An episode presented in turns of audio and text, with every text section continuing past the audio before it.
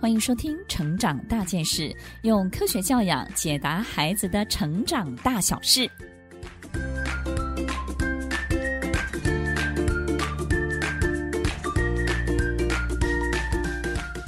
这一集要分享的主题是如何对孩子进行居家的行为检测。爸爸妈妈不觉得自己的孩子真的是谱系的孩子，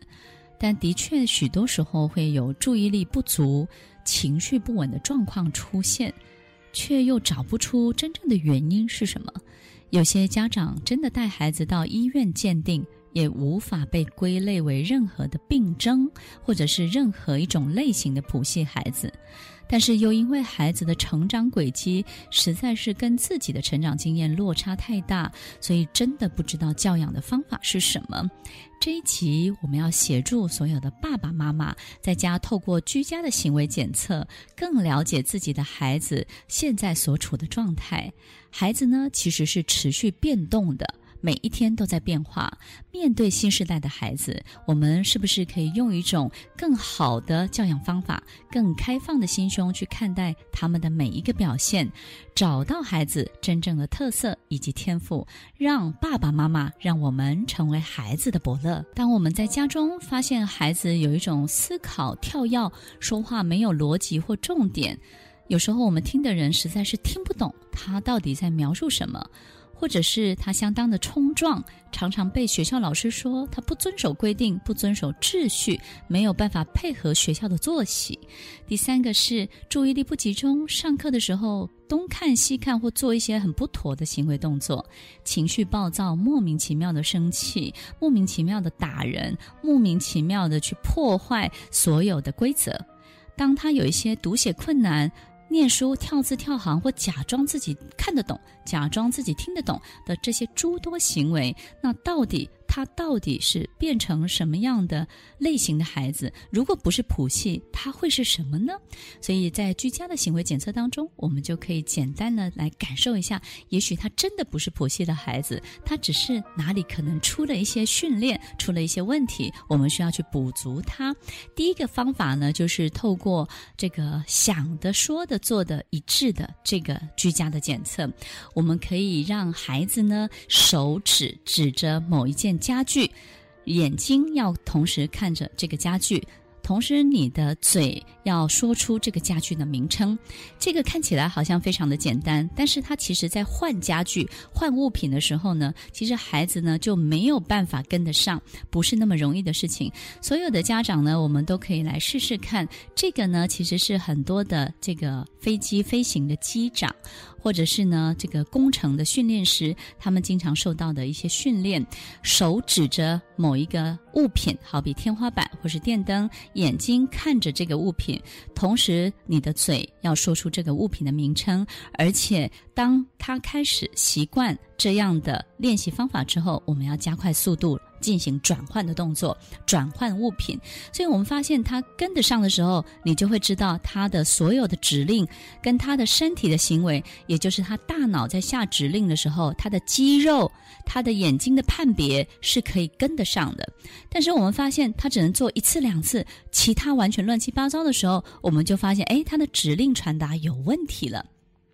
所以当他没有办法去做到这个一致性。而且转换的物品的速度很快的时候，我们就可以判定，也许可能他在行为上跟不上，或是语言上跟不上，或者是他在转换的时候呢，他不知道，他非常的混乱，三个动作呢搞在一起了。所以当他有这样的情形的时候，我们要开始训练他什么呢？训练他在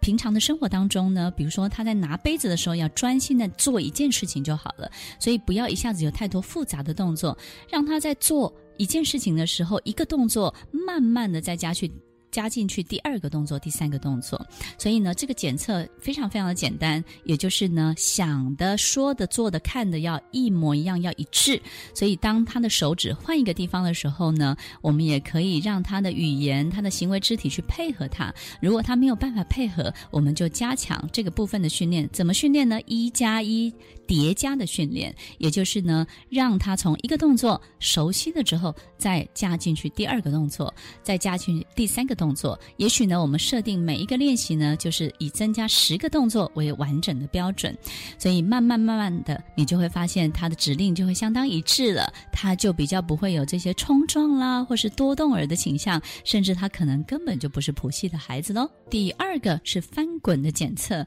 我们让孩子躺在地板上，身体呈一直线的滚动，也就是呢，我们在地上呢可以用这个胶带、胶条呢贴一条直线，让孩子的腰部呢对准这个直线，然后呢持续的从这一头滚动到那一头。我们发现孩子呢如果没有练习去控制他的身体，他经常就会滚着滚着就歪到墙边去了，滚着滚着呢就整个人身体就做旋转了。所以我们会发现他在滚动的时候呢，你要让他把注意力集中在腰部的。这个控制上，当他的注意力集中在腰部的控制上，然后让他知道他的腰部永远要对准这条线，从这头滚动到那一头的时候，你会发现他在整个肌肉本身的行为传导当中就会做到比较一致。但是不管他怎么滚，都一下子滚到旁边去，我们就知道他的上半身的肌肉跟下半身的肌肉是非常非常混乱的，这个指令本身的通达也有一些问题。所以这个翻滚的测试不是只有做测试而已。哦，还可以把它当成一个训练活动，每一天都可以透过这个检测、这个训练，